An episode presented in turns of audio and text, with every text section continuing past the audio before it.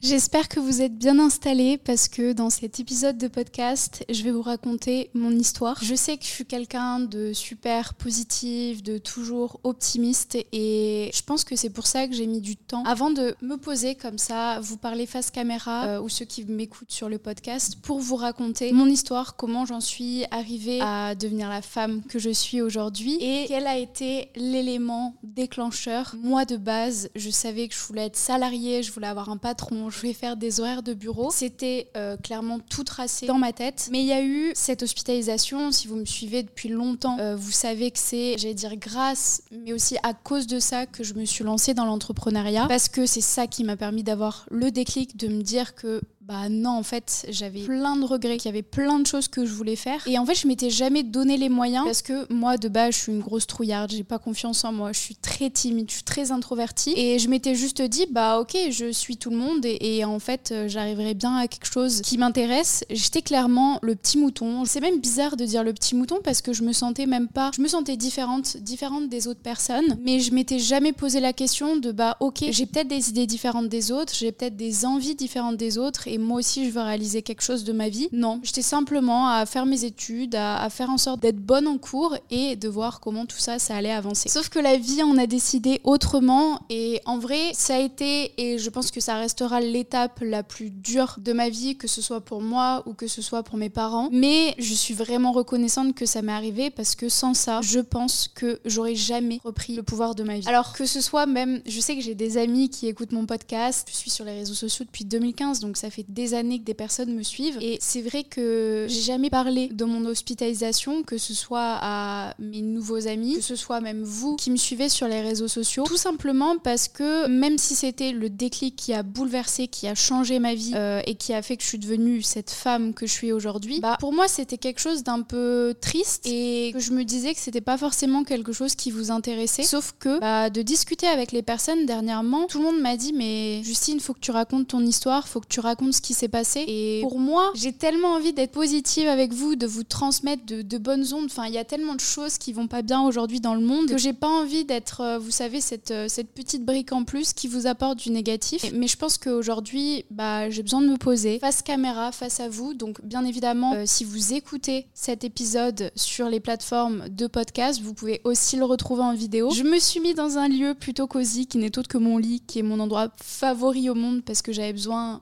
d'être cosy et d'être à l'aise. Et je me suis dit, on va se mettre dans un bon mood, on va se mettre dans une bonne ambiance. Donc si tu m'écoutes, prends un petit matcha, prends un petit café, pose-toi. Et j'espère que cet épisode de podcast va te plaire, que tu vas rester jusqu'au bout parce que je vais t'expliquer vraiment tout ce qui s'est passé et c'était pas vraiment rose et c'était un combat à l'intérieur de, ma tête et à l'intérieur de mon corps qui a duré quand même plusieurs mois parce qu'il y a eu l'avant-hospitalisation, il y a aussi eu le post-hospitalisation et, j'espère que je vais réussir à aller jusqu'au bout de cette vidéo parce qu'à chaque fois que j'en parle, j'ai les larmes aux yeux parce qu'en fait, je, revois tout ce que j'ai vécu. On va commencer, sinon on va jamais réussir à terminer cette vidéo. Mais en gros, euh, j'ai fait mes études, je me suis orientée en école de commerce et on devait faire un séjour à l'étranger. Donc on est parti pendant plusieurs mois à Londres. Tout se passait bien au début jusqu'à un moment donné où je sais pas pourquoi mais j'avais l'impression que le monde s'écroulait sur moi. Je crois que j'avais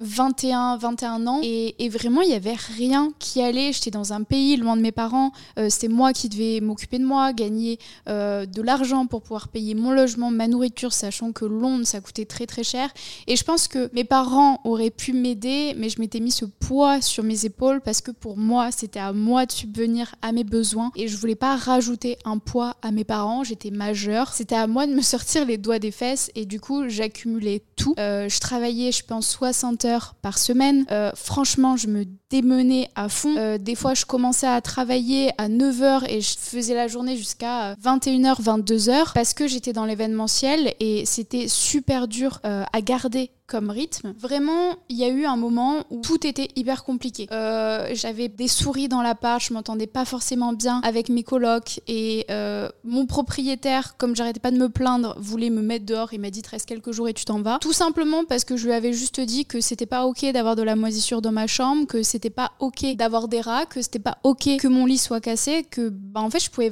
vivre dans des conditions si déplorables. Et sauf que je parlais encore bien, mais pas très bien l'anglais. Et quand vous avez quelqu'un qui est étranger, qui vous parle anglais, qui vous parle vraiment comme une merde en face de vous, et moi j'étais toute jeune et je comprenais pas, j'étais en mode ok, euh, là en fait peut-être dans deux jours je dois quitter mon appart. J'avais un mec et ça se passait très mal avec lui. En gros, on était sur le point de se quitter tout simplement parce que euh, lui il était mannequin et il avait des jobs partout dans le monde, donc il voyageait énormément. Et ce qui était drôle, c'est qu'à cette époque, il était en Indonésie et je lui avais dit mais je vais réussir à trouver un job pour te retrouver. Et sauf que on ne savait pas combien de temps ça allait prendre et lui je pense qu'il croyait pas du tout. Et moi je savais que j'allais pouvoir le faire mais d'ici 2-3 ans le temps que, que j'ai mon diplôme et que je puisse développer mon activité et, et peut-être faire d'autres choses grâce à ça. Et du coup bah on était au bord de la rupture ça se passait mal. On était en relation à distance. Dans le boulot pareil je me rendais compte que même si c'était le job de mes rêves, bah ça me plaisait pas plus que ça. Et vraiment, en fait, quand je vous le dis maintenant, je me dis, ok, il y a pire dans la vie. Mais quand vous avez euh, ça plus ça, enfin vraiment que c'est tous les aspects, que c'est votre logement, que vous êtes loin de votre famille, loin de vos amis, euh, que vous êtes dans un pays que vous connaissez pas, que bah, la personne sur laquelle vous comptez le plus est en train euh, de, de, se séparer de vous, j'étais au bout de ma vie. À tel point que, franchement, et j'ai honte de vous dire ça, mais ça m'a vraiment traversé l'esprit, je suis toujours quelqu'un de joyeuse, d'optimiste, et, je sais aujourd'hui le, le sens qu'a une vie et je suis très contente d'être encore en vie. Mais je traversais les, passages piétons, je m'en foutais de regarder s'il y avait une voiture qui arrivait ou pas. Enfin, dans ma tête, j'arrive même pas à me rendre compte à, quel moment j'ai pu descendre aussi bas. Mais pour moi, ma vie, elle avait plus aucune valeur parce que de toute manière, je savais pas ce que je voulais faire. J'étais totalement perdue. Euh, je galérais dans tous les aspects de ma vie. Euh, ça allait pas bien avec mon mec. Et en fait, bah, tous ces aspects-là qui me portaient, bah, ils étaient tellement tous down que je me disais, mais est-ce que je suis au bord de la dépression? Et aujourd'hui, je pense pas que j'étais en dépression je pense juste que bah, tout allait pas bien et que j'avais pas les épaules pour porter tout ça toute seule. Et heureusement, j'ai commencé à en parler à, des amis. Et, franchement, j'ai eu de la chance parce que tous les jours, j'allais voir, euh, bah, c'était mes amis, mais c'était aussi mes collègues. Et elles me disaient tout le temps, How are you? Vous savez, quand on est dans un pays anglophone, c'est Hey, how are you? Et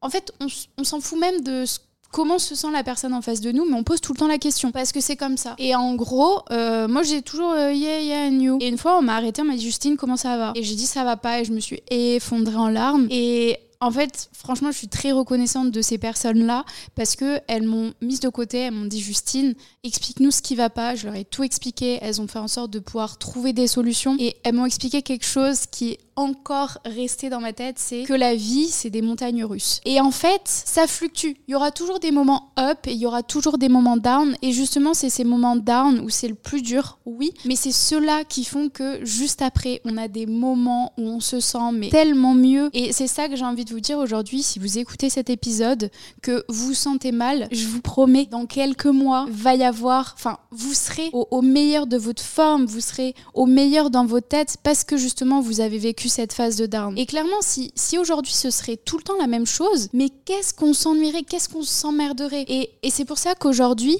j'ai appris à accepter ces phases de down, ces phases où je me sens pas bien, parce que je sais que va y avoir un moment où je vais me sentir mais mille fois mieux. Et, et là, c'est le cas. Euh, il y a quelques mois, du coup, avec euh, mon ex, on s'est séparés.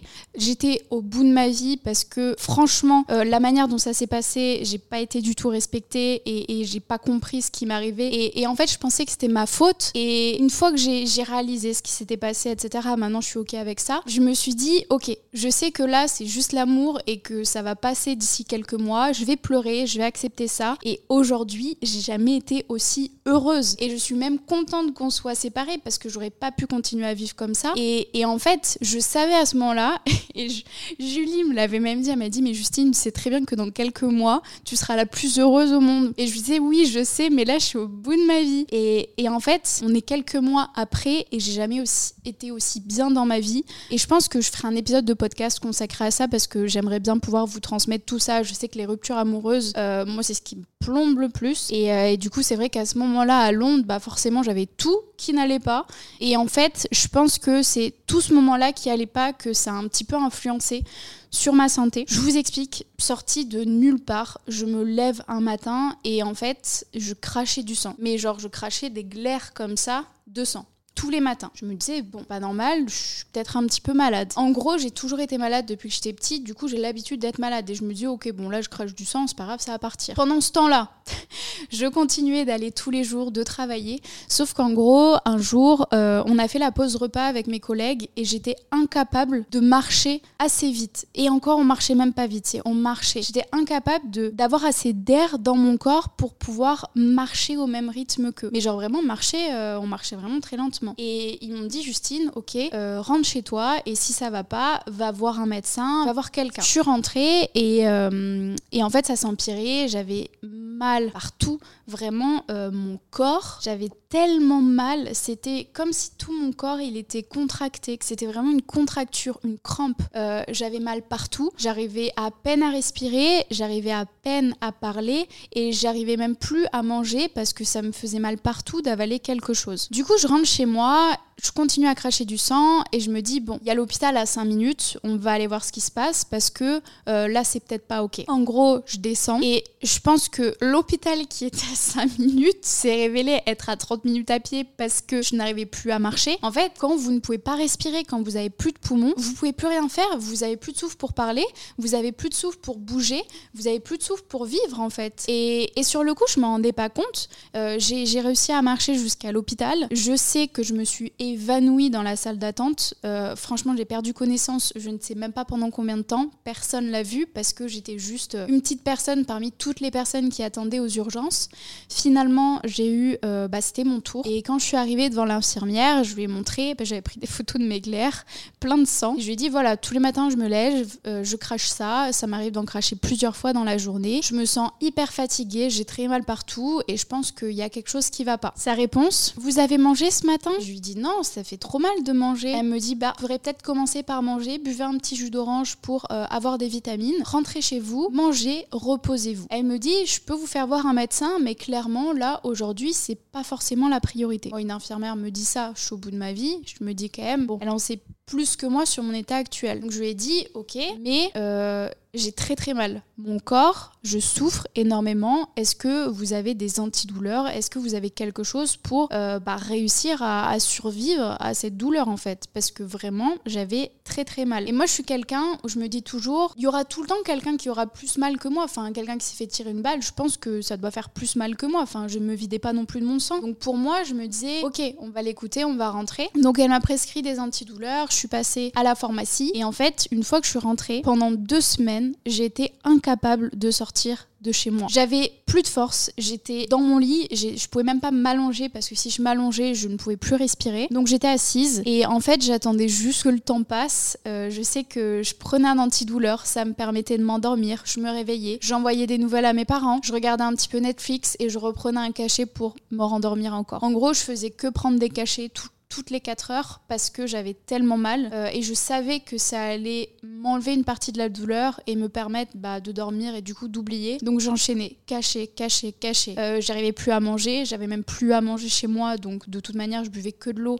Mais je me, souviens que je me levais pour aller dans ma salle de bain pour remplir ma bouteille d'eau et c'était une douleur atroce de, de juste sortir de mon lit, d'arriver jusqu'à ma salle de bain, de remplir l'eau et même de boire de l'eau. Ça me faisait mais tellement mal. Et j'ai vécu deux semaines comme ça, à cracher plusieurs fois des glaires par jour. Euh, j'appelais mes parents, j'étais même incapable de parler au téléphone parce que j'avais plus de souffle, mais j'étais tellement dans un état où j'avais besoin de voir du monde que bah, je restais avec eux euh, au téléphone sans pouvoir leur parler. Et j'avais mal, mais j'avais tellement mal, genre tout mon corps. En fait, tout mon corps était vraiment genre une douleur que, que je supportais juste au quotidien. J'arrivais plus à respirer. Et au bout de deux semaines, je, je sais pas ce qui s'est passé, mais d'un seul coup, j'ai réussi à, me sentir un peu mieux. Et vraiment, je suis descendue, j'ai vu le soleil, j'ai été prendre, je me souviens, j'ai pris de la brioche parce que c'était le seul truc que je me suis dit, ok, j'ai envie de brioche. J'ai mangé des brioches et de la fraise, me demandez pas pourquoi.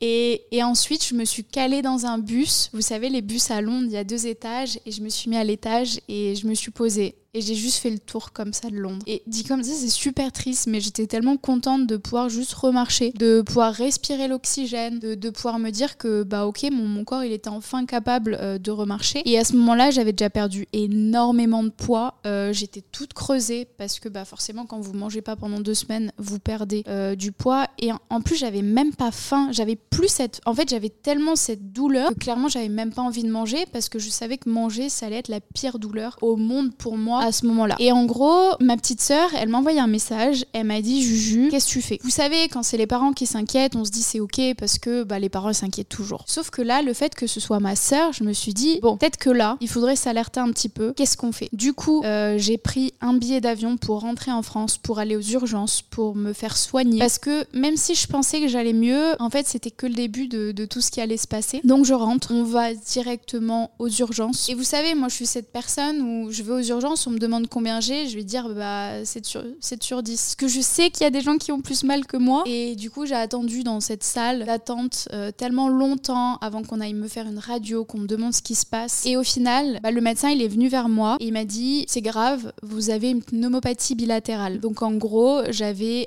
un poumon qui était rempli de pus, rempli d'eau, euh, et j'avais une infection sévère dans un de mes poumons, ce qui m'empêchait de respirer, ce qui m'empêchait de vivre. Et, en fait, c'est quelque chose que je m'en suis rendu compte, c'est aujourd'hui, si vous n'avez pas de poumon, si vous ne pouvez pas respirer, vous ne pouvez pas vivre, vous pouvez pas marcher, vous pouvez pas manger, vous pouvez pas parler, vous pouvez rien faire. Et, et c'est là, franchement, c'est à partir de, de tout ça que je me suis dit, mais en fait, là, c'est la merde. Mais je suis en France, je suis passée aux urgences, on sait ce que j'ai, on va me soigner, et techniquement ça va aller. Du coup je sors, j'avais un traitement euh, antibiotique que je commence à prendre. Euh, j'ai aussi rendez-vous chez le pneumologue parce que forcément il faut, me suivre à partir d'aujourd'hui. Et, et, je rentre à la maison chez mes parents. Et là il y a quelques jours qui passent. Et en fait je sais pas à partir de, de quel moment ça s'est passé. Mais je pensais que en gros pour moi j'allais mieux. On fait une semaine de traitement.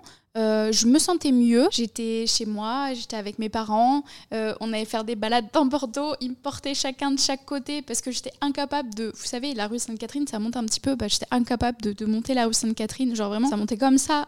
Mais je pouvais pas, je pouvais juste marcher sur du plat et, là j'étais essoufflée de monter un petit peu parce que bah mon corps, j'ai commencé à avoir plus de muscles parce que j'étais tout le temps alité. Et en gros, au bout d'une semaine, je vais à la radio, j'étais avec mon papa. Dans ma tête, ça allait mieux. Franchement, dans ma tête, ça allait mieux. Et là, il y a l'infirmière qui arrive et elle me regarde, elle me dit, Madame, euh, je sais pas comment vous annoncez ça, mais vous avez les deux poumons qui sont infectés maintenant. Et en gros, là, je me suis écroulée j'ai pleuré dans la salle d'attente et enfin j'étais en mode mais à quel moment ça ça peut se passer alors que, que j'allais mieux que, que dans ma tête je revivais un petit peu? À quel moment je peux avoir aujourd'hui les deux poumons qui sont remplis euh, de pus d'eau qui sont infectés? Et, et, là en fait ça a été hyper compliqué parce que même depuis que je suis toute petite je fais la nana forte parce que bah pour moi j'ai été élevée à montrer que j'étais une femme forte positive euh, joyeuse que tout se passait bien. Et en fait là il y avait tout qui s'écroulait sauf que bah je sais pas pourquoi dans ma tête fallait que je reste forte et que je montre que tout allait bien. Sauf que c'était pas le cas. On rentre à la maison, on va voir le pneumologue quelques jours après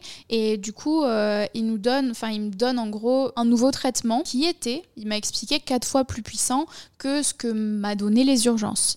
Donc pour lui, ça allait passer. Sauf qu'en fait, quand on fait le rendez-vous là avec lui, dans ma tête, mon corps, c'était un légume. En gros, euh, juste avant qu'on aille faire ce rendez-vous là, bah chez moi, j'étais plus capable d'être dans ma chambre. J'étais dans le canapé du salon, coincée entre deux oreillers parce que j'étais incapable euh, de m'allonger franchement à ce moment-là je pouvais genre euh, je pouvais plus être allongée. Je pouvais que être assise. Je pouvais même pas rester debout. Donc j'étais assise comme un légume entre euh, deux oreillers. Et, et, en fait heureusement que c'était les vacances d'été donc que ma soeur était à la maison que mon papa travaillait peut-être un peu moins euh, surtout qu'il faisait beaucoup de télétravail et ma maman était à la maison. Donc en gros j'étais assise sur un canapé à voir ma famille vivre autour de moi. Et moi j'étais incapable de manger j'étais incapable de parler j'étais incapable de, de faire quoi que ce soit. Et mais j'étais dans salon-là et c'était ma seule animation de la journée de regarder ma famille vivre. Et vraiment, dans ma tête, j'étais, en gros, j'étais H24 sous antidouleur, donc euh, même, euh, enfin franchement, dans ma tête, je pensais plus à rien.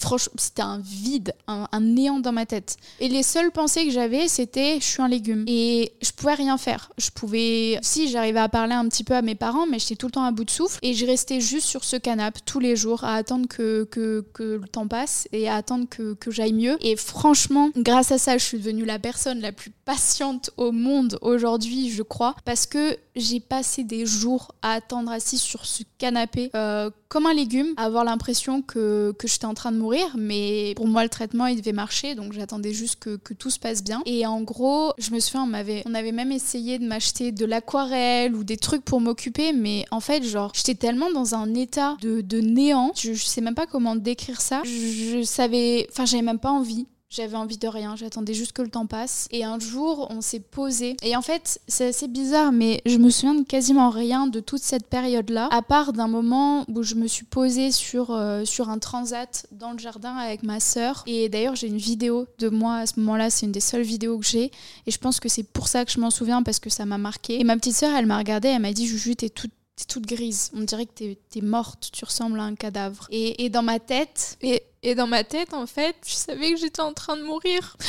Mais je me disais juste que ça allait aller parce que tout le monde m'avait dit que ça allait aller. Mais je sentais que j'étais en train de mourir et je voulais pas faire peur à mes parents voulais pas faire peur à ma sœur. Et du coup, c'était super dur parce que je me disais, mais en vrai, genre, même moi, là, je sens que ça va pas. Du coup, j'en ai un petit peu parlé à ma maman et on a été voir le pneumologue. Et le pneumologue, il me dit, bah non, vous avez le traitement maintenant, ça va aller et tout va bien se passer. Mais je sentais juste que j'étais en train de mourir. Je sentais, je sais pas pourquoi, je sentais que, que ça allait pas. Sauf que moi, je suis la personne qui se plaint le moins au monde et du coup, je n'osais pas lui dire, mais c'est pas ok. Et c'était ma maman qui lui disait, oui, mais là, vous voyez son état, ça s'améliore pas, y a rien qui va. Et j'osais même pas lui dire que ça allait pas parce que pour lui, tout allait bien. Donc finalement, on rentre euh, du pneumologue et ce qui se passe, c'est que bah, il m'a quand même prescrit une prise de sang pour voir comment ça allait. Donc on a été faire la prise de sang le matin à jeun, le plus rapidement possible. Quelques heures plus tard, j'ai mon médecin qui, qui appelle et qui enfin qui appelle mes parents et j'ai ma mère qui vient me voir et qui me dit Justine, on t'amène tout de suite maintenant à l'hôpital. Le médecin a appelé, la prise de sang c'est pas ok, on t'amène maintenant à l'hôpital. Et en gros là dans ma tête, je me suis dit mais pour que on en vienne au point que je dois aller à l'hôpital, c'est que ça va pas. Sauf que je suis tellement positive, optimiste dans tout ce que je fais que pendant tout le moment où j'étais malade, je disais tout le temps non, ça ira mieux demain, ça ira mieux demain. Et, je m'étais toujours convaincue moi-même que j'allais aller mieux parce que c'était comme ça et parce que je savais que ça allait aller mieux. Et quand on m'a annoncé que là, je devais aller à l'hôpital, bah là, j'ai réalisé juste que, que en fait ça allait pas et que c'était pas ok et que j'aurais dû faire ça, je pense, euh, il y a bien longtemps. Et moi en plus, du coup, je me suis dit à l'hôpital, on va me donner de l'antidouleur. Du coup, j'ai pas pris mes cachets. J'ai été à l'hôpital comme ça je me suis retrouvée. Euh, du coup, on m'a directement prise en charge. On m'a redemandé ma douleur. J'ai 10 sur 10. je me suis dit 10 sur 10. Franchement, je savais que là, j'étais au bout de ma vie. Et je me suis retrouvée, je me souviendrai toujours, dans un fauteuil avec le médecin et tous les internes en face de moi et tout le monde qui me regardait et ils m'ont demandé de leur expliquer ce qui se passait et là je me suis dit merde alors là ça devient réel. Là je suis vraiment je suis vraiment pas bien je suis vraiment en train de mourir. Et, en gros le fait que je réalise ça j'arrivais même pas à leur expliquer ce que j'avais parce que j'étais en pleurs devant eux. J'étais en pleurs parce que je me disais mais si je suis là c'est que ça va pas. Et pourquoi je l'ai pas vu venir? Enfin je l'ai vu venir mais vraiment dans ma tête je me dis ok là là ça va pas. Là c'est pas bon. Là c'est pas ok. Sauf que de pleurer, ça me faisait mal tellement partout. En fait, j'étais pas bien physiquement, j'étais pas bien mentalement et j'ai juste tout lâché. Et du coup, j'ai pleuré pendant je sais pas combien de temps euh, devant euh, bah, du coup les médecins et les internes jusqu'à ce que finalement on m'amène dans ma chambre, qu'on me branche à l'oxygène, aux antidouleurs parce que oui, ça allait pas. Et, et en gros, là, je me suis retrouvée dans ma chambre et je saurais même pas vous dire réellement genre tout ce qui se passait dans ma tête, mais je pense que à ce moment-là, je me disais, ok, c'est la merde, mais bah, ils vont trouver une solution. Et, euh, et là, en gros, les, les, journées se sont enchaînées. De ce que je me souviens, parce que j'ai l'impression que j'ai un peu ôté ça de ma tête, mais je suis très reconnaissante. J'ai mes copains, mes copines qui sont venus me voir euh, quasiment tous les jours. J'ai un proche qui est venu me voir. Tous les jours, j'ai mes parents, ma sœur qui sont venus me voir. Tous les jours, il m'apportait un jus d'orange pressé, parce que de base, mon papa me fait un jus d'orange pressé tous les matins. Et il restait là, assis toute la journée. Et il faut savoir que j'étais pas dans les meilleures conditions parce que c'était la canicule euh, à Bordeaux et il n'y a pas de clim à l'hôpital. Du coup, moi j'avais ma fièvre. On était dans une petite chambre d'hôpital avec un ventilateur. On changeait mon lit plusieurs fois par jour parce que je, je ressortais toute la fièvre à chaque fois. En gros, mon corps il était déjà tellement chaud de l'infection, de la fièvre, de tout. Et en plus de ça, dehors il faisait encore aussi chaud. Et franchement, je m'en souviendrai, c'était horrible. Genre mon lit était tout le temps mouillé. Genre vraiment tout le temps mouillé. Et je me souviens même que ma maman a dû m'acheter des, nouveaux habits parce que tous les vêtements qui avaient des coutures ou autres, ça me grattait et même mon corps ne le supportait pas. Donc il y avait plein de trucs comme ça où elle a dû m'apporter des habits que je pouvais supporter. Euh, il venait me voir parce que forcément je passais beaucoup de temps seule et je commençais à plus supporter d'être toute seule mentalement dans ma tête. Je sais pas, en fait ça me paraît bizarre de vous dire ça aujourd'hui parce qu'aujourd'hui j'adore passer du temps seule, mais vraiment cette période-là, j'arrivais pas à être seule. Euh, c'était super dur pour moi. Donc merci à ma famille, merci à mes proches qui sont venus me voir. Et et en vrai, genre pour vous montrer à quel point dans ma tête j'ai besoin de montrer aux autres que je suis forte, je viens de repenser à ça. La première fois qu'on m'a dit euh, ça va Justine, t'as besoin d'aide pour, aller à la douche, je suis bah je gère. Et en fait j'étais avec euh, mon truc là, avec la poche de perfusion et tout. J'avançais comme ça à deux à l'heure dans le couloir et tout le monde me regardait. Sauf que je voulais montrer que j'étais forte et dans ma tête, je voulais me convaincre que ça allait bien, mais en fait, j'arrivais même pas à marcher jusqu'à là-bas. Et c'est juste le premier jour où on m'a laissé y aller à pied. Après, on m'a tout le temps amené en fauteuil roulant et, on trimballait partout en fauteuil roulant. Euh, je faisais des examens à droite, à gauche. Euh, j'avais des prises de sang euh, trois, 4 quatre fois par jour. On me faisait des tests d'urine tout le temps. En gros, je devais faire des IRM, mais le problème, c'est que quand j'étais allongée dans l'IRM, je pouvais pas respirer. Donc, j'ai mis quelques jours avant de pouvoir faire mon premier IRM. Donc, c'était c'était compliqué à gérer parce que, enfin, franchement, ils ont été super compréhensifs et je sais que pendant tous ces jours à l'hôpital, ils étaient juste en train d'essayer de chercher ce qui allait pas, euh, la bactérie ou le virus, pour pouvoir le traiter. Et c'est pour ça que ça a été si long, c'est que j'ai pas eu les bons traitements, j'ai pas eu les bonnes doses et ça en est venu à un point où j'avais les deux poumons qui étaient infectés et qui m'empêchaient de, de respirer, donc de vivre. Donc on m'a mis les plus gros traitements et j'ai d'ailleurs su avant de sortir de l'hôpital parce qu'en fait mes parents n'avaient pas les mêmes choses par les médecins que ce qu'ils me disaient à moi. Et ils étaient limite à deux doigts de, de m'intuber pour aller chercher directement dans les poumons ou vraiment faire en sorte de trouver ce qui allait pas. Et en gros, on m'a donné bah, les plus gros gros traitements euh, qu'il pouvait y avoir, donc j'étais vraiment euh, chargée au max. Et, euh, et, au bout de quelques jours, ça a commencé à aller mieux. J'arrivais à remanger. Je mangeais les plats de l'hôpital et, et, au final, au bout d'une semaine, je suis rentrée chez moi, je suis rentrée chez mes parents. J'avais encore tous les jours une infirmière qui venait à la maison pour me faire les injections d'antibiotiques.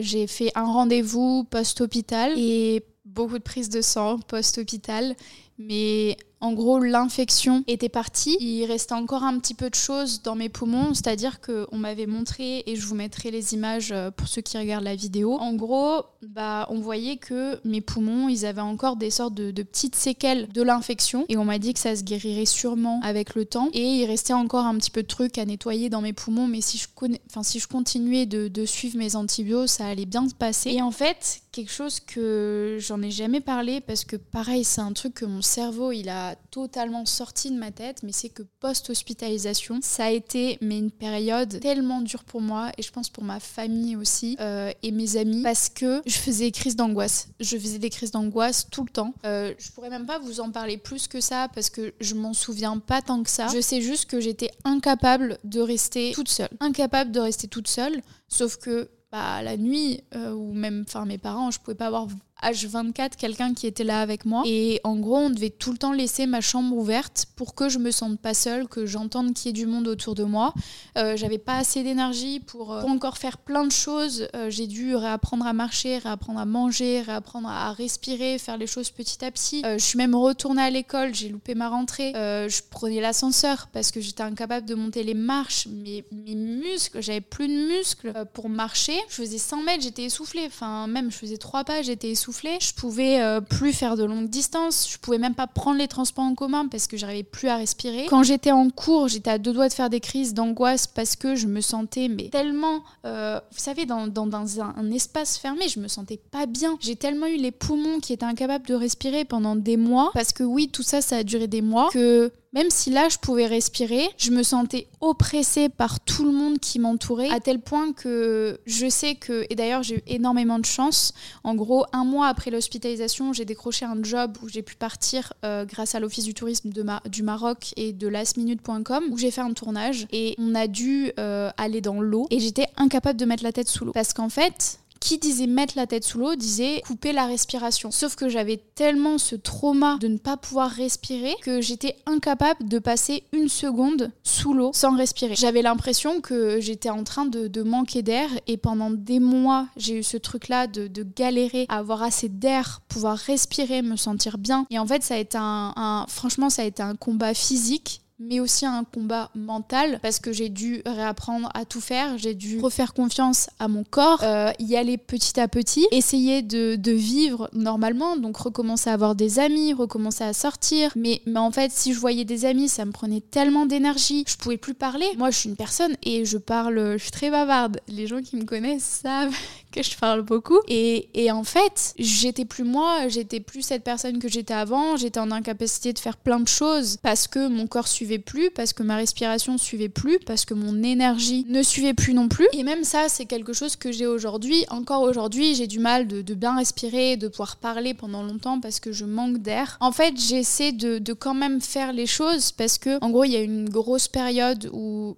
j'animais des lives pour la formation. Et en fait animer un live pour la formation j'avais pas assez d'air pour parler pendant, pendant une heure avec euh, bah, les 20 personnes qui étaient là en live. Et je dirais pas que hum, ça me gêne pour faire des choses aujourd'hui. Un petit peu mais au final je les ai acceptées et j'essaie de les contourner. Et en fait je sais que bah, aujourd'hui j'ai énormément de chance que ça s'est bien passé qu'on ait trouvé un traitement euh, que j'ai été bien soignée euh, que, que j'ai été bien entourée que j'ai eu ces, mes proches qui étaient là et je suis très reconnaissante de ça. Et surtout, euh, aussi, je vous l'ai pas dit, j'ai perdu 10 kilos euh, en 10 mois sans manger, donc j'étais vraiment toute frêle. C'était dur de tout faire. Genre, toute ma vie était compliquée, mais j'étais tellement reconnaissante de mon être sortie, reconnaissante de, de ce que j'ai réalisé, parce que c'est clairement ça, quand j'étais dans mon lit d'hôpital, je savais pas si j'allais m'en sortir ou pas. Et, et en fait, je me suis dit, mais wow, j'ai rien, rien accompli dans ma vie, j'ai jamais voyagé, je sais même pas ce que je veux faire, je suis totalement perdue. Genre vraiment, quand j'étais dans mon lit d'hôpital, j'étais angoissée de me dire, mais si je m'en sors pas, j'aurais même pas vécu la vie que j'avais envie. Moi, je voulais voyager, je voulais découvrir euh, de nouvelles cultures, découvrir le monde, faire des, des, trucs cool, apprendre de nouvelles choses et kiffer, genre kiffer quotidiennement ce que je vais faire et pas être comme un petit mouton et me lever tous les jours et faire la même chose tous les jours. Je savais que avec ça, j'allais pas être heureuse. Et en gros, j'ai eu cette réalisation de me dire, bah ok, t'as 22 ans, tu vas trouver une activité qui va te permettre de faire ces voyages, de partir à Bali. Parce que vraiment, Bali, c'était le goal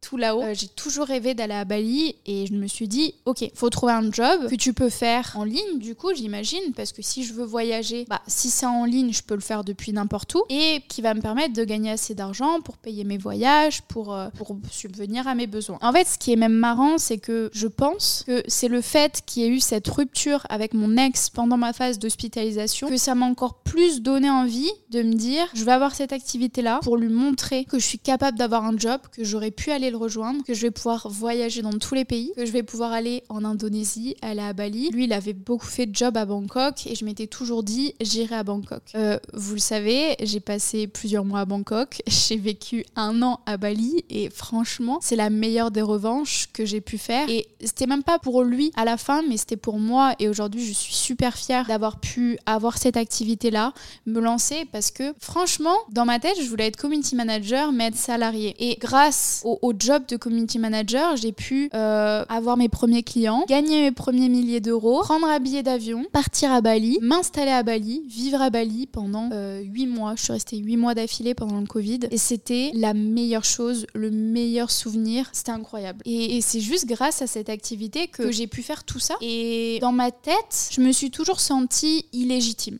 En fait, je disais toujours à tout le monde, j'ai envie d'être community manager, mais j'arrivais pas à le faire parce que je me disais qui c'est qui va faire confiance? À une petite blondinette, euh, je suis encore jeune, euh, j'ai pas eu mon diplôme. Il y avait plein de choses qui faisaient que je me trouvais des excuses pour pas me lancer. Et le fait d'avoir eu cette hospitalisation, je me suis dit, mais en fait, Justine, là, aurais pu ne plus être capable de, de faire ces choses-là, de réaliser ces choses-là. Donc tu vas te bouger les fesses et tu vas faire en sorte de, ouais, te lancer. Même si maintenant t'as pas confiance en toi, bah tu vas quand même faire les choses, ça va te permettre de prendre confiance en toi et continuer d'avancer vers cet objectif de développer cette activité-là. Et clairement, oui, euh, j'ai mis un petit peu de temps à me lancer parce que forcément, il fallait que je termine euh, mon master, il euh, fallait que je fasse mon mémoire, il fallait que je termine mon stage et, j'enchaînais. J'enchaînais je, tout. J'enchaînais ça plus mes missions freelance quand je me suis lancée. J'avais plus de vie, hein. j'avais plus de vie, mais aujourd'hui, c'est ça qui m'a permis bah, de me retrouver aujourd'hui dans des nouvelles destinations tous les deux à trois mois. Et, et sans cette activité-là, je pense que j'aurais pas été épanouie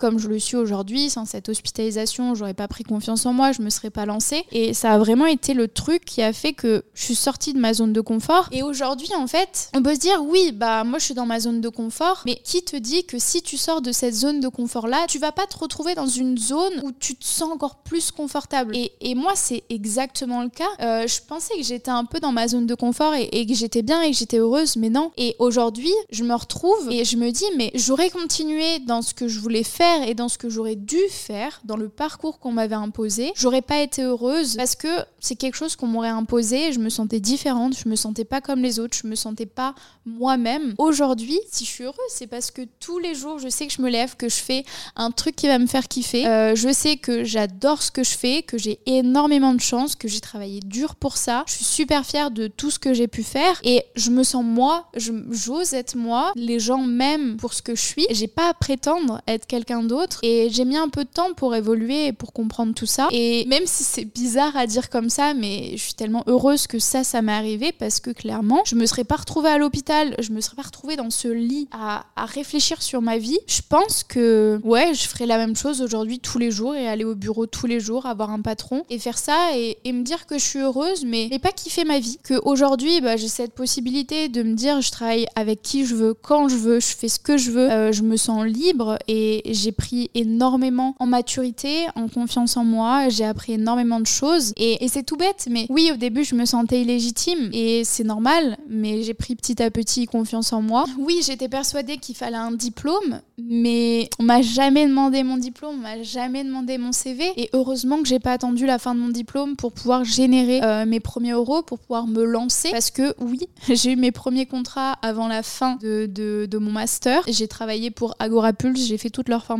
alors que j'étais même pas diplômée. Et en fait, juste me lancer, faire les choses, franchement sortir de ma zone de confort et, me bouger les fesses, ça m'a permis de réaliser que j'en étais capable. Et je suis passée d'une... Franchement, genre, je pense que si je vous montrais comment j'étais il y a quelques années, vous direz mais c'est pas la même personne. Physiquement, j'étais pas la même personne et mentalement, j'étais pas la même personne. Je prenais pas soin de moi, j'étais pas du tout féminine et mentalement, j'étais très timide, très introvertie, je rougissais pour un rien, je me sentais pas intéressante, euh, je savais même pas trop de quoi parler. J'étais drôle parce que bah d'être drôle pour avoir des amis, j'étais très gentille, mais j'avais pas ce truc où j'étais pas vraiment sociale pour moi. Et aujourd'hui, c'est tout le contraire, j'ai confiance en moi, je me sens bien, je suis heureuse, je suis épanouie, je rayonne à l'intérieur et je pense que ça se voit à l'extérieur. Et, et, vraiment, c'est tout ce déclic, toute cette transformation euh, que j'ai faite, c'est grâce à cette hospitalisation-là. Et, et aujourd'hui, je vous le souhaite pas. Franchement, je vous souhaite absolument pas ce qui, m'est passé. Et, et, si je prends la parole sur les réseaux comme ça, c'est pour vous montrer que bah, vous aussi, vous en êtes capable et attendez pas qu'il y ait quelque chose qui vous tombe comme ça sur la tête. Euh,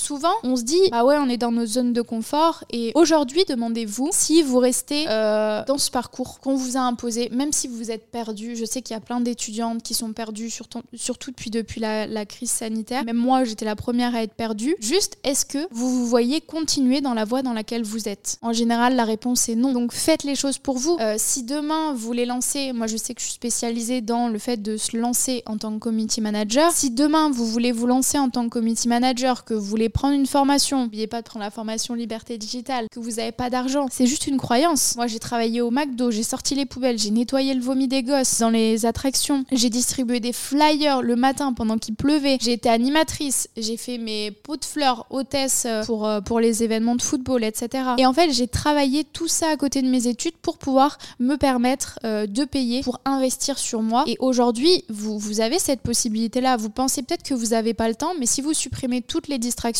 vous avez le temps d'aller travailler, de faire de l'argent, d'investir sur vous, d'investir sur vos compétences. Et c'est ces compétences-là que vous allez pouvoir monétiser et vendre à des entreprises. Et, en fait, c'est juste que vous donnez pas les moyens parce que vous êtes trop dans cette situation de confort. Mais si vous regardez vers là où vous allez d'ici les prochaines années, je pense que c'est pas ce que vous voulez. Aujourd'hui, un Français moyen, il gagne en moyenne un SMIC. Euh, un Français moyen, il n'est pas forcément heureux, il est endetté. Bah, Est-ce que cette situation de confort-là, ça vous plaît? Pense que si vous écoutez le podcast aujourd'hui, c'est que vous avez envie de changer de voie, vous avez envie d'être indépendante, vous avez envie de faire les choses qui vous plaisent. Moi, si demain j'ai envie de partir en Afrique du Sud, je peux me le permettre parce que j'ai assez mis de côté grâce à mon activité, parce que je choisis quand je veux travailler, je suis libre géographiquement et je suis libre euh, financièrement également. Donc j'ai un peu dérapé, mais c'est vraiment, je vous souhaite tellement pas euh, de vivre ce que j'ai pu vivre, d'avoir tout ce truc mental et physique. Euh, moi, ça m'a beaucoup appris. Aujourd'hui, oui, je fais preuve de patience. Oui, euh, je suis bien avec moi-même. Oui, je suis heureuse, je suis ultra reconnaissante. Mon corps me permet de marcher, de respirer, de faire toutes ces choses-là. Je peux faire du sport. On, on oublie un peu d'être reconnaissante et je sais que aux yeux de mes amis, je suis quelqu'un de très reconnaissante parce que oui, j'ai tellement vécu euh, des trucs pas cool qu'aujourd'hui, je suis reconnaissante pour tout. Je suis reconnaissante d'être dans ce lit qui est tellement confortable que je dors comme un bébé. Je suis reconnaissante d'avoir cette vue. Je suis reconnaissante de pouvoir vous parler, de pouvoir m'adresser à autant de femmes parce que bah, prendre la parole comme ça, avoir une communauté qui me suit, mais merci à vous. Merci à vous de m'écouter. Merci à vous d'écouter tous ces épisodes-là. Et j'espère que cet épisode de podcast aura pas été euh, trop négatif, trop, euh, trop plombant, mais je trouvais ça important de vous expliquer mon histoire. Et même aujourd'hui, moi, j'essaie de plus regarder les infos ou les films euh, où c'est assez négatif, où c'est anxiogène, parce que j'ai pas envie d'avoir ce truc négatif tellement je suis dans un bon mood aujourd'hui. Et ça veut pas dire que c'est toxique, c'est juste que bah, je suis heureux, je suis épanouie et je suis très contente. Et je pense que j'arrive à être comme ça parce que j'ai vécu vraiment euh, des moments où enfin, j'ai failli perdre la vie et il faut se le dire. Et je suis super reconnaissante de que mon corps soit aussi fort et m'ait permis de traverser ça. Et aujourd'hui, si je me bats, si je travaille autant, si je, fais autant de choses, c'est juste parce que pour moi, si la vie m'a permis d'avoir ce nouveau souffle, c'est pour pouvoir inspirer d'autres femmes comme toi qui m'écoutent ou même d'autres hommes à juste croire en leurs rêves. Et si on devait terminer cet épisode de podcast sur une note positive et inspirante, ce que j'ai envie de te dire aujourd'hui et ce que je dis toujours et depuis toute petite j'écris Dream Big partout, c'est que aujourd'hui tu es en capacité de tout réaliser. Donc aie confiance en toi et sache que tu peux réaliser tous tes rêves. Donc fonce.